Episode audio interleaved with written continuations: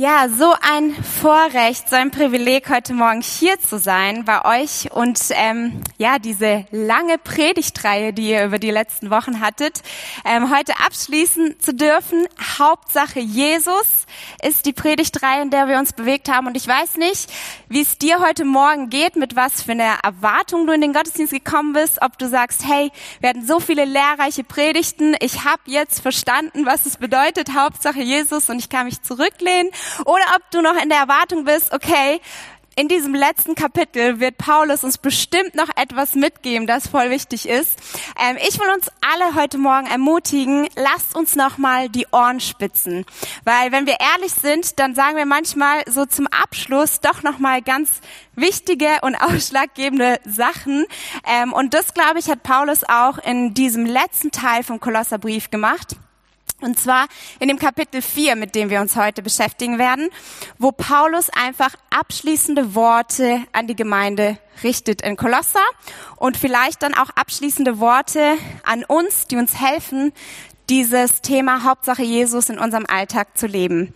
Und da lese ich aus der Schlachterübersetzung aus dem Kolosserbrief 4, die äh, Verse 2 bis 6. Seid ausdauernd im Gebet und wacht darin mit Danksagung.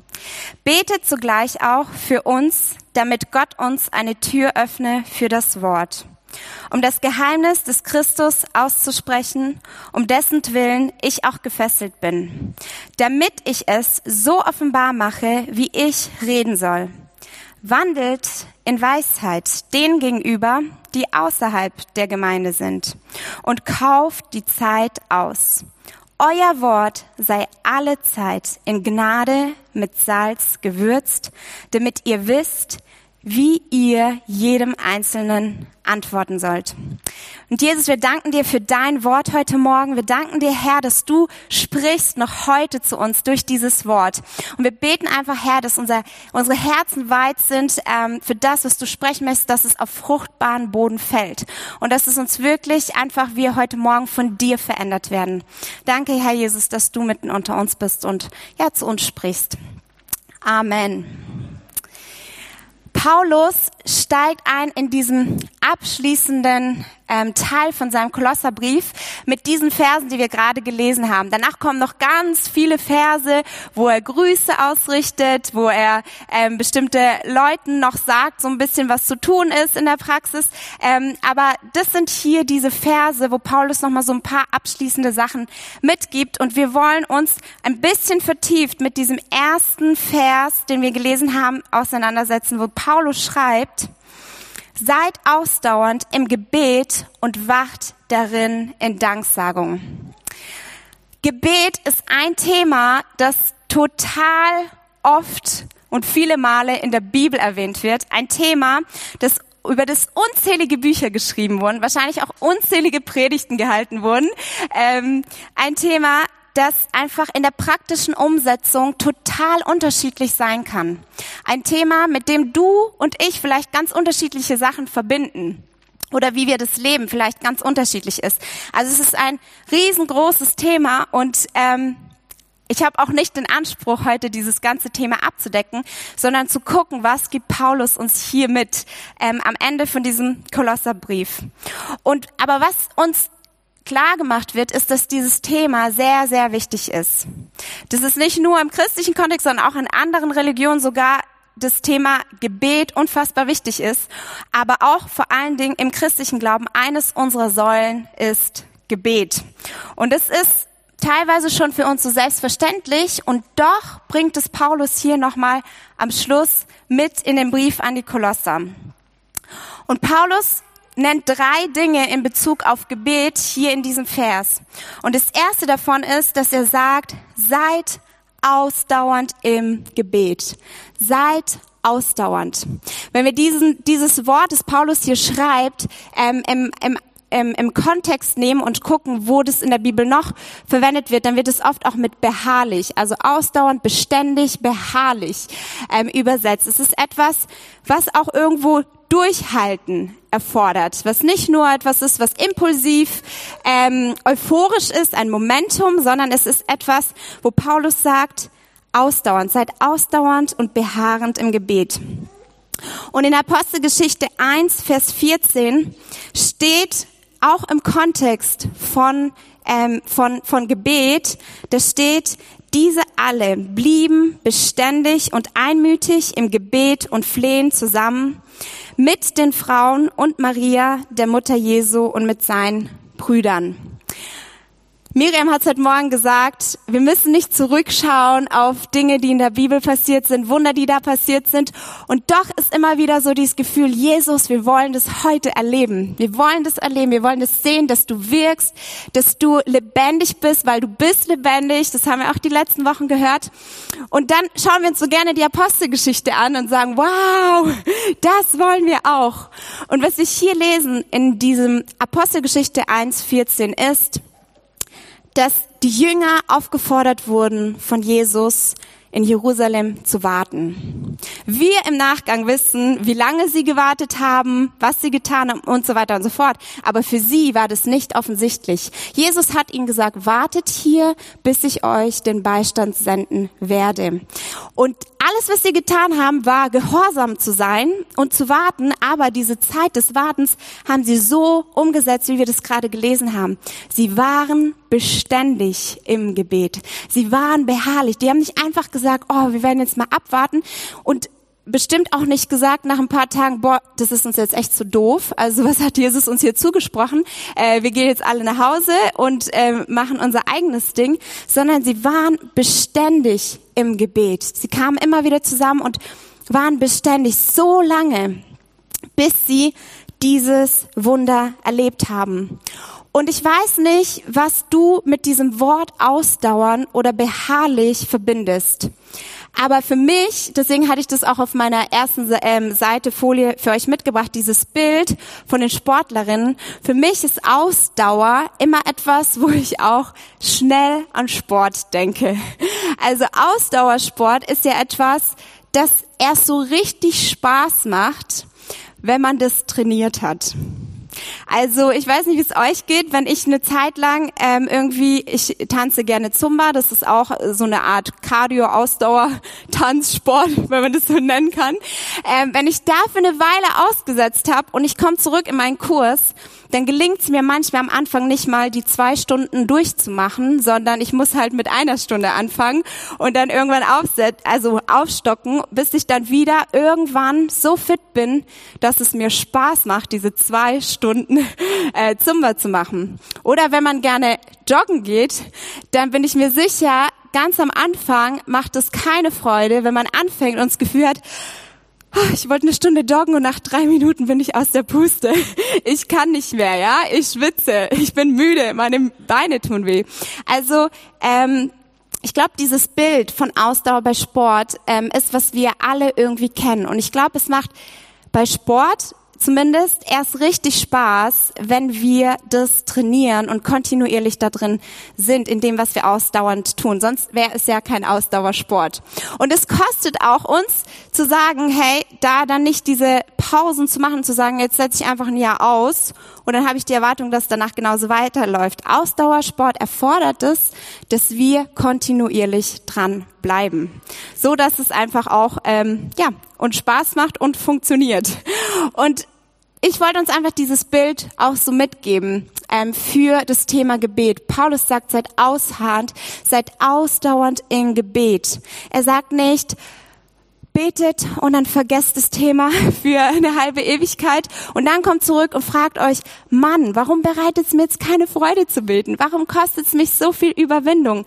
Es ist, wenn wir ehrlich sind zu uns, glaube ich, normal, dass Gebet uns an manchen Punkten unseres Lebens Überwindung kostet.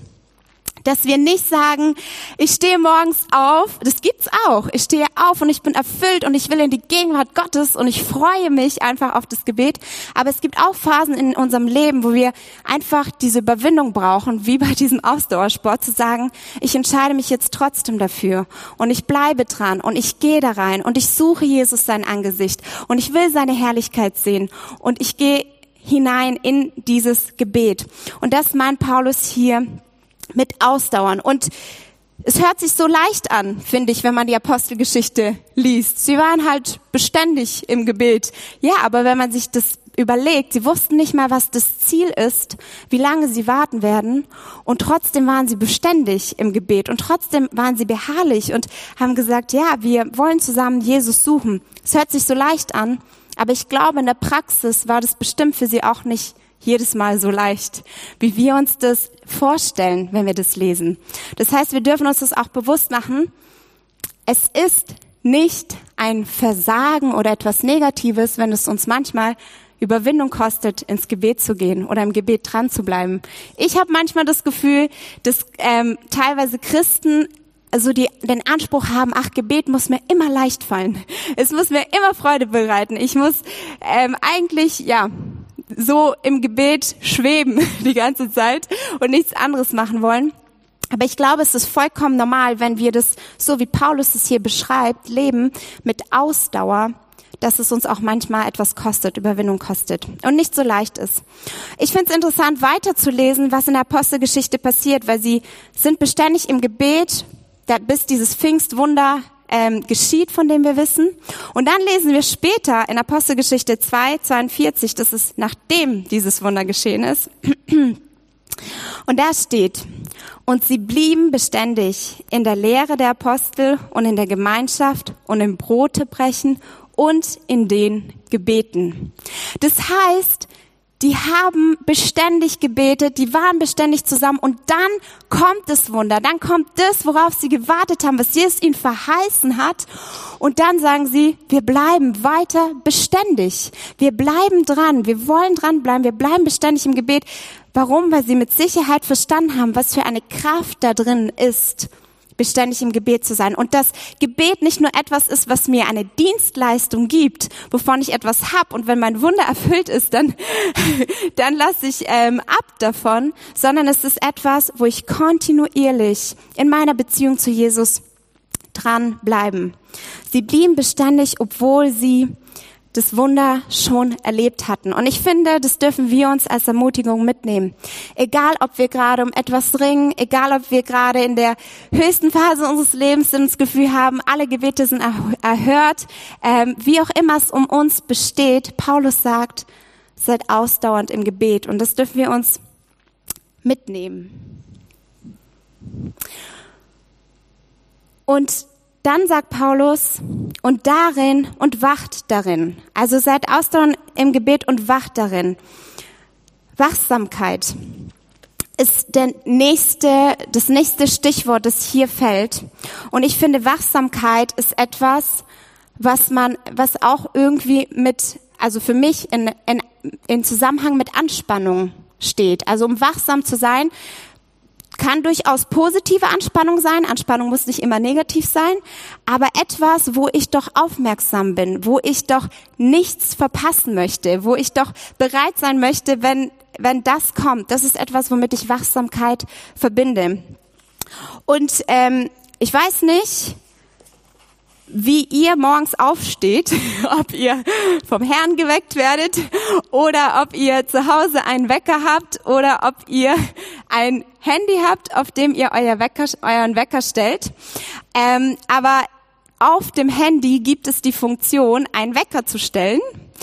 Und wenn man dann doch noch nicht aufstehen möchte, dann hat man die Möglichkeit zu schlummern. Also ich drücke einen Knopf und nach ein paar Minuten klingelt mein Wecker wieder. Und dann kann ich wieder einen Knopf drücken und dann klingelt mein Wecker wieder.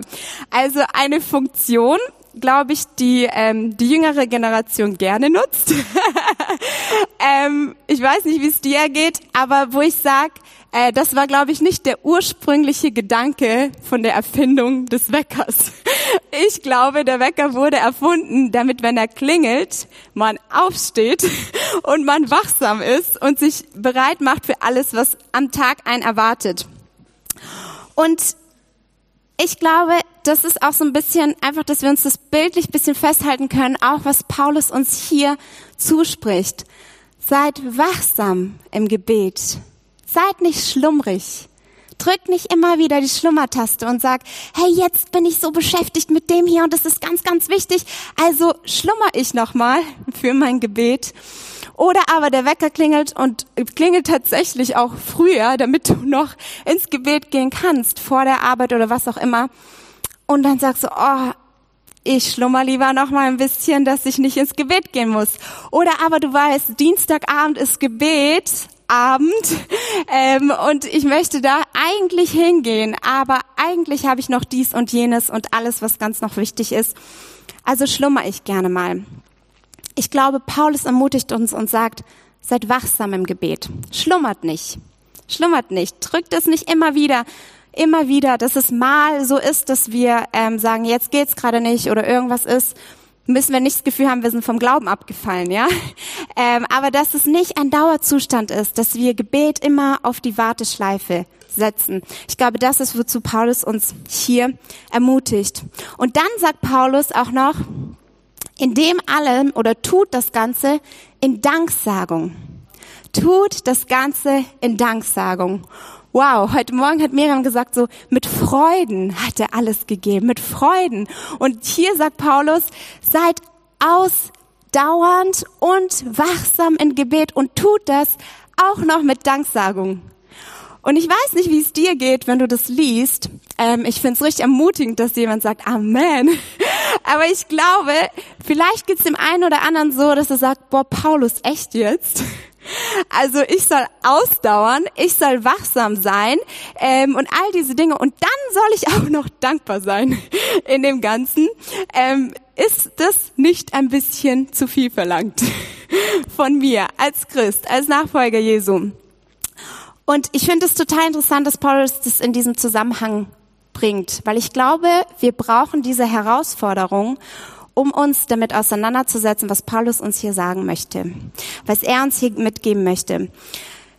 Ich glaube, und deswegen habe ich das auch ein bisschen, dieses Thema Gebet in diese Richtung aufgebaut, ich glaube, dass Gebet ganz schnell zu einem Thema wird, das für uns ein Druck ist, das ein Muss wird. Du musst ausdauernd sein, du musst wachsam sein, du musst, du musst, du musst, du musst, du musst, du musst.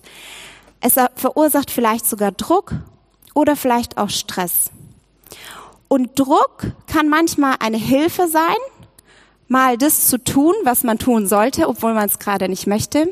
Es kann aber auch manchmal so vereinnahmend sein, dass wir gar nicht mehr fähig sind, das zu tun, was wir eigentlich tun möchten.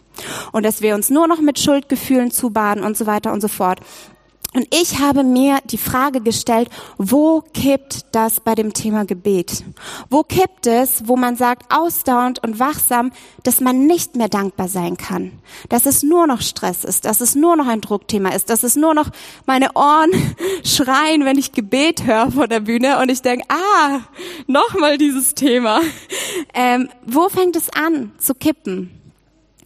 Und ich glaube, es fängt an da zu kippen, wo in unserem Gebet nicht mehr Jesus die Hauptsache ist.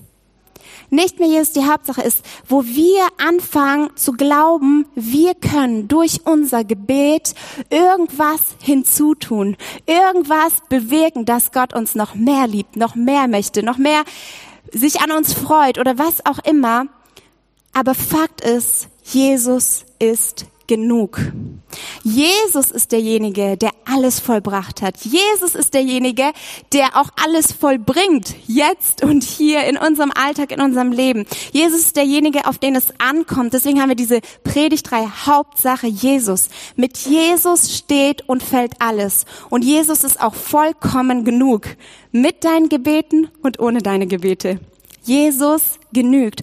Und trotzdem sagt Paulus, wenn wir das begriffen haben, wenn wir das, was wir die letzten Wochen gehört haben, verinnerlicht haben, dann zieht es uns dahin, ausdauernd im Gebet zu sein, ähm, wachsam im Gebet zu sein, immer wieder zu sagen, hey, voller Dankbarkeit komme ich in die Gegenwart Jesu. Warum? Weil ich weiß, Jesus hat alles getan.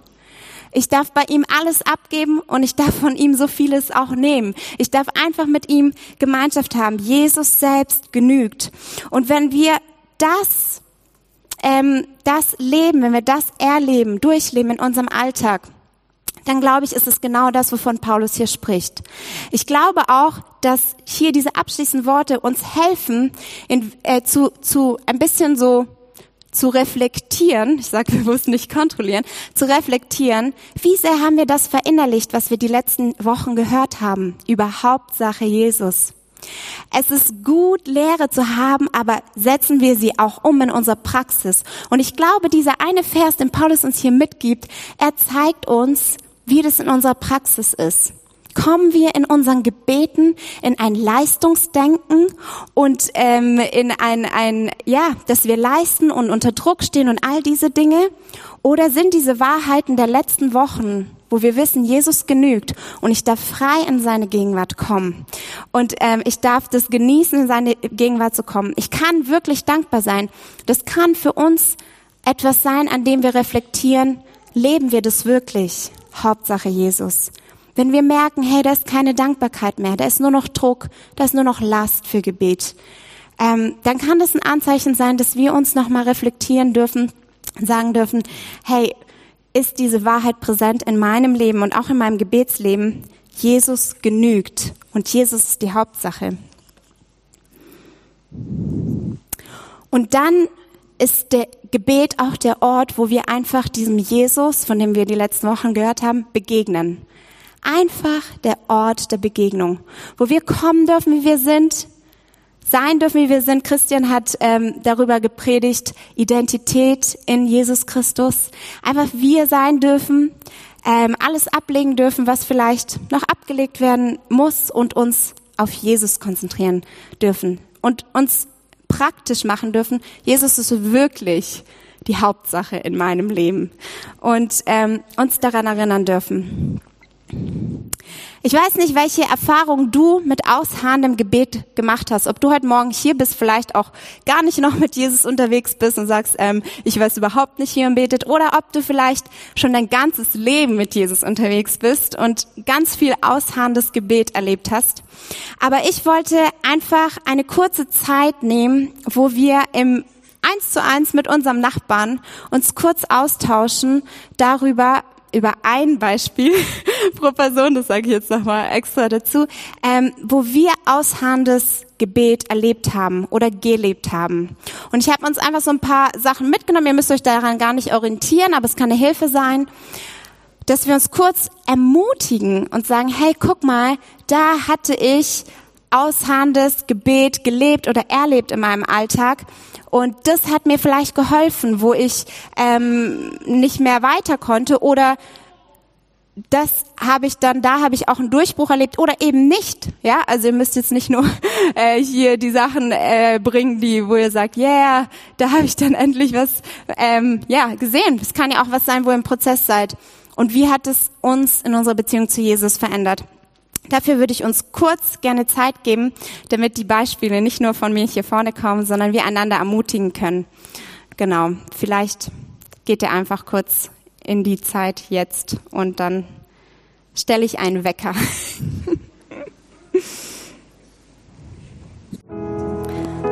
so, das wäre super, wenn ihr vorsichtig und langsam zu einem Ende kommt, wenn das möglich ist. Hattet ihr eine ermutigende, ein ermutigendes kurzes Gespräch? Gib mal kurz Handzeichen. Wurde jemand ermutigt? Richtig cool. Es ist so simpel, oder? Es ist so simpel, einander zu ermutigen in so einer kurzen Zeit. Ähm, im Gebet dran zu bleiben. Und deswegen wollte ich mir diese Zeit nehmen, weil es ist immer toll, wenn man als Prediger erzählt, was man erlebt mit Jesus. Aber viel ermutigender ist noch zu sehen, hey, hier sind ganz viele Menschen, die das mit Jesus erleben. Und ähm, ich habe natürlich auch mir Gedanken gemacht, wo habe ich ausharrendes Gebet erlebt, durchlebt. Und ähm, ich hatte in meinem Umfeld, ich komme aus einem nicht-christlichen Kontext, ich hab, ähm, bin zum Glauben gekommen habe mich für Jesus entschieden, war mit Jesus unterwegs und ich hatte in meinem engen Familienkreis jemanden, ähm, der komplett gegen Jesus war, der auch versucht hat, meine Beziehung zu Jesus zu blockieren ähm, und ja, wo das Thema ganz, ganz schwierig war. Und ähm, für diese Person habe ich gebetet. habe ich sehr, sehr lange gebetet. Und ich hatte andere Gebetsanliegen, für die ich gebetet habe. Und die waren so krass, was Jesus da getan hat. Und es ging so schnell. Aber dieses Thema war gefühlt so ein Dauerbrenner. Um genau zu sein, sieben Jahre lang. Ähm, bis da etwas passiert ist, bis diese, diese Person ihr Herz für Jesus geöffnet hat. Und ähm, ja, das ist total das Zeugnis, total die Freude. Und ich weiß aber auch, wie diese unterschiedlichen Phasen des Ausharrens bei mir waren.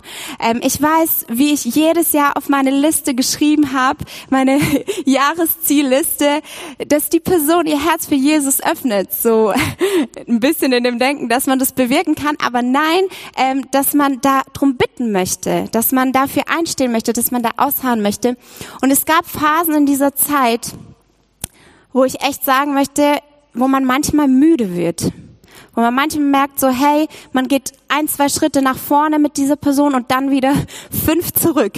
Und dann betet man und man kämpft und man guckt und dann sind es wieder zwei Schritte nach vorne und wieder drei zurück, ähm, wie auch immer. Aber wenn man so einem hausharrenden Prozess ist, ist die Frage, was hilft uns dann auch, ausdauernd im Gebet zu sein?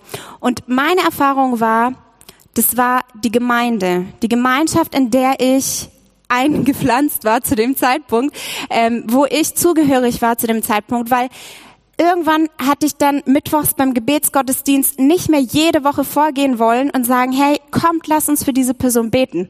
Weil das waren schon Jahre, wie gesagt. Und dann gab es immer wieder Leute aus der Gemeinde, die gesagt haben, hey, komm, wir gehen jetzt nach vorne und wir beten für diese Person. Und ich war so, ah, okay. Und ähm, also es waren andere Menschen, die mich auch ermutigt haben, auszuharren im Gebet. Und ich glaube, wir Christen dürfen uns auch viel mehr zugestehen, dass man nicht immer stark sein muss, dass man sein Gebetsleben nicht nach außen hin glänzen lassen muss und innen drin irgendwie alleine kämpfen muss, sondern Jesus hat uns die Gemeinde aus einem Grund gegeben, dass wir gemeinsam beständig sind, dass wir gemeinsam unterwegs sind, dass wir gemeinsam einander ermutigen, auch dran zu bleiben. Und es gibt vielleicht dann noch Phasen in unserem Leben, wo wir das Gefühl haben, jetzt gerade kann ich gar nicht beten. Die Last ist so hoch, sie ist so schwer und ich habe das Gefühl, es blockiert mich sogar in meinem Gebet.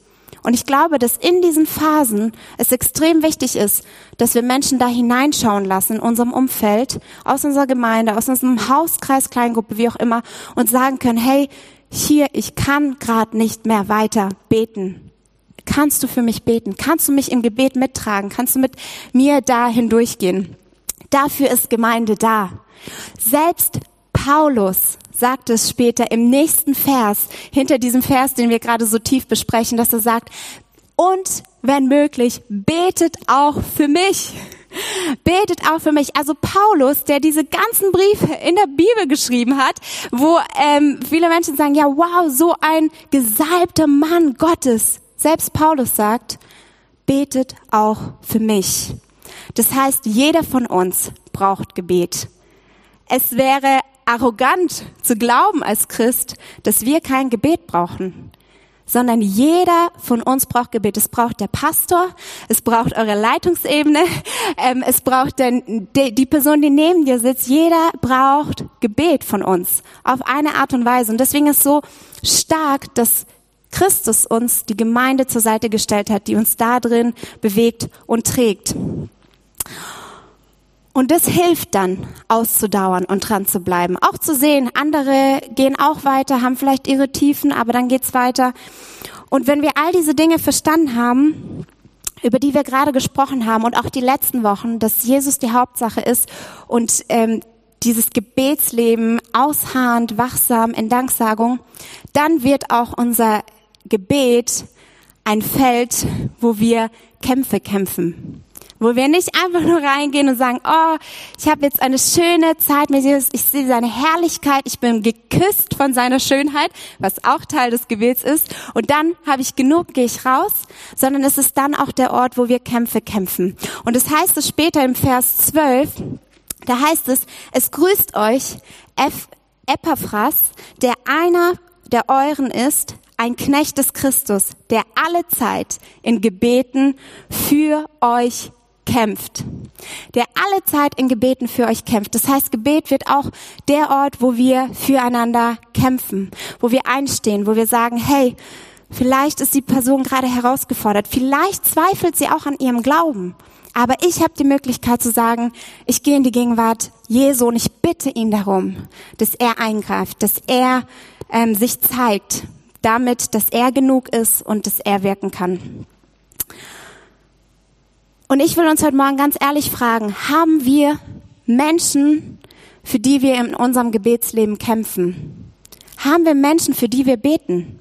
Oder ist unser Gebetsleben davon durchdringt, dass wir immer nur für unsere Bitten kommen? Dass wir immer nur um uns drehen, dass wir immer nur auf uns schauen, dass wir es vielleicht gar nicht schaffen, in unserem Gebet von uns wegzuschauen auf Christus hin, sondern dass wir so befangen sind, dass es immer nur auf, um, um uns geht. Ich will uns diese Frage heute Morgen stellen und ich glaube, es ist sehr wichtig, dass wir uns diese Frage klären, weil dass wir phasenweise ähm, vermehrt für unsere Anliegen oder Probleme beten, das ist in Ordnung. Aber wenn das ein Dauerzustand ist, dann glaube ich, dann wird es nicht gesund und dann können wir auch nicht da reinkommen, dass wir auf Christus schauen in unserem Gebet und auch sehen, wen Christus in unser Umfeld vielleicht gestellt hat, für den wir im Gebet einstehen dürfen und kämpfen. Also das Thema Gebet macht Paulus hier nochmal ganz knackig und sichtbar zum Abschluss seines Briefes und sagt, meiner Meinung nach, äh, man kann dadurch auch ein bisschen, wie mein Gebetsleben aussieht, reflektieren. Habe ich diese Dinge, die wir die letzten Wochen gehört haben, verinnerlicht? Oder brauche ich es immer wieder, dass ich zu Jesus komme und mir das neu geben lasse, neu meine Identität zusprechen lasse, neu verstehe, ich bin abhängig von ihm. Auch wie Jesus uns gelehrt hat zu beten im Vater unser, sagt ganz klar, das hält uns irgendwo demütig. Wir machen uns abhängig von Gott. Wenn wir das Gebet genauer anschauen, dafür haben wir nicht die Kapazität, aber wir machen uns abhängig von Gott und wir verstehen, Jesus ist derjenige, wo es ankommt. Er ist die Hauptsache. Und was ich interessant finde, und das, ich, schneide das jetzt nur kurz an, aber ich wollte es nicht hier rauslassen aus dieser Predigt. Ähm, die Verse, die wir vorhin gelesen haben, die gehen weiter. Also Paulus, wir haben das jetzt so ins Detail mit diesem Gebet besprochen, aber da heißt es in den Versen 5 und 6, Wandelt in Weisheit denen gegenüber, die außerhalb der Gemeinde sind und kauft die Zeit aus. Euer Wort sei alle Zeit in Gnade mit Salz gewürzt, damit ihr wisst, wie ihr jedem Einzelnen antworten sollt. Paulus bringt es in diesem selben Absatz mit Gebet. In seinen abschließenden Worten. Er hat dann nicht irgendwie gesagt, das ist jetzt irgendwie weniger wichtig oder ich erwähne das gar nicht mehr, sondern Paulus bringt diese Zahlen in demselben Abstand mit diesem Thema Gebet, das wir so oft hören, über das wir so viele äh, Bücher lesen und was wirklich auch essentiell ist für unseren christlichen Glauben. Aber ich finde es nochmal, ähm, ja, ernüchternd oder aufweckend zu sehen, dass Paulus sagt, wandelt in Weisheit denen gegenüber, die außerhalb der Gemeinde sind. Also irgendwo stellt er das auch mit auf eine Wichtigkeit zu dem, was Gebet ist. Und was ich interessant finde, wenn man das Ganze anschaut, ähm, braucht es das.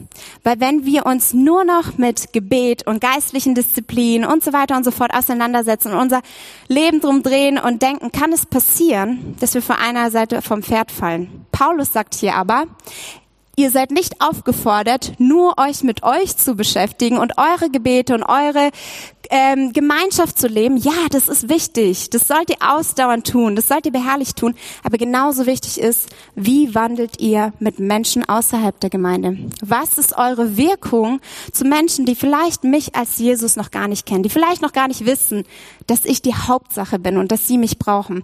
Und das will ich uns ähm, einfach zum Abschluss auch so mitgeben, dass wir uns das immer wieder bewusst machen. Wir brauchen dieses ausdauernde, beharrliche Gebet, aber genauso wichtig ist, wie wirken wir und wie wandeln wir mit den Menschen, die Jesus noch nicht kennen. Und es braucht beides. Und das Coole ist, wir lernen von Jesus. Und wenn ich Jesus anschaue, dann ist es bei ihm nie aus dem Gleichgewicht gekommen. Jesus hatte immer seine Momente, wo er sich zurückgezogen hat und gesagt hat, jetzt bin ich in der Gegenwart meines Vaters, in der Intimität mit ihm. Ich genieße seine Schönheit. Ähm, ich habe Gemeinschaft mit ihm und so weiter und so fort. Ähm, das hat Jesus gehabt. Und gleichzeitig war er auch bei den Menschen, die Gott nicht kannten, die noch nicht errettet waren, die noch nicht wussten, dass es auf Jesus ankommt und dass er alles vollbringen wird für sie. Und ich glaube, da dürfen wir von Jesus lernen, dass wir wissen, es kommt auf beides ein und wir wollen beides leben. Und unser ausharrendes, wachsame Gebetleben, in dem wir mit Danksagung sind, befähigt uns auch gut Menschen zu begegnen, in Weisheit zu begegnen, so wie Paulus es hier schreibt. Und ein bisschen auch von Christus wiederzuspiegeln. Weil da, wo wir Christus begegnen, da werden wir ihm auch ähnlicher. Wo wir Zeit mit ihm verbringen, da werden wir ihm auch ähnlicher. Weil wir immer wieder merken, wie er ist, was er denkt, was er fühlt. Genau.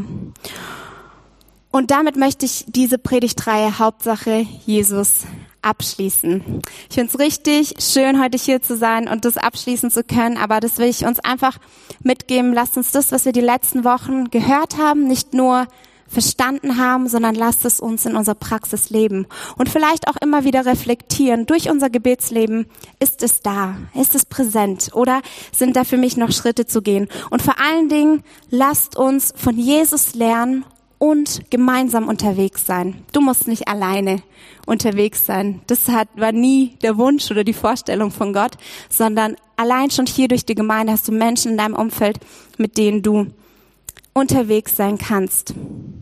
Amen.